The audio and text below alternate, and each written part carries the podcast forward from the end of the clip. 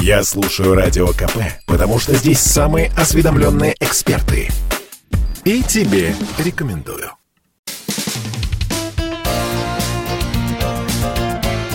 Говорит полковник.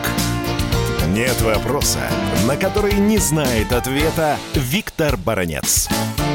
Какое оружие, в первую очередь, хотел бы получить из России Донбасс? Здесь нужно обратить внимание на один чрезвычайно важный фактор. Украинская группировка подготовилась, вы знаете, там более чем статичная группировка, танки, артиллерия. Но у украинской армии, как известно, есть военно-воздушные силы и достаточно приличные, относительно приличные, ну, скажем так, у них 50 самолетов еще способны взлетать и даже садиться. Имеется в виду и штурмовики, и легкие, и тяжелые истребители. И все это, конечно, э, безусловно, дает возможность э, украинским оккупантам получить полное превосходство над его оппонентами, скажем так, в Донбассе в воздухе. Это чрезвычайно важно, потому что сегодня и школьники знают, что в современной войне кто владеет небом, тот быстрее добивается победы.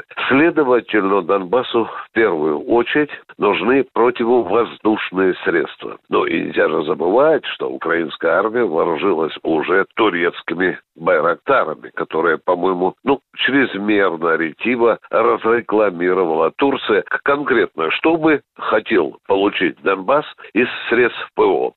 У нас есть зенитно-ракетный или зенитно-пушечный ракетный комплекс «Панцирь». Снимает с неба не только беспилотники, не только вертолеты, самолеты противника, но способны сбивать и баллистические ракеты. Это раз. У нас в распоряжении в российской армии есть не менее гениальный зенитно-ракетный комплекс ТОР. Это необычайно эффективное оружие, которое тоже заслуженно получила славу чрезвычайно эффективного оружия. Ну а что касается переносных зенитных ракетных комплексов ПЗРК, если брать аббревиатуру, то здесь мы могли бы поставить такой комплекс, как «Верба» тоже чрезвычайно высокоточное, эффективное оружие. Не обеднеем, если мы передадим несколько десятков, а может быть и сотенку противотанковых ракетных комплексов «Корнет». Блестящее имя, блестящее оружие. Пока окончательно ни Кремль, ни Минобороны не приняли решение о поставках оружия,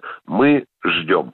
Мы ждем, и когда вопрос будет решен, я надеюсь, расскажу нашим уважаемым радиослушателям. Виктор Баранец, радио «Комсомольская правда», Москва. Говорит полковник. Спорткп.ру О спорте, как о жизни.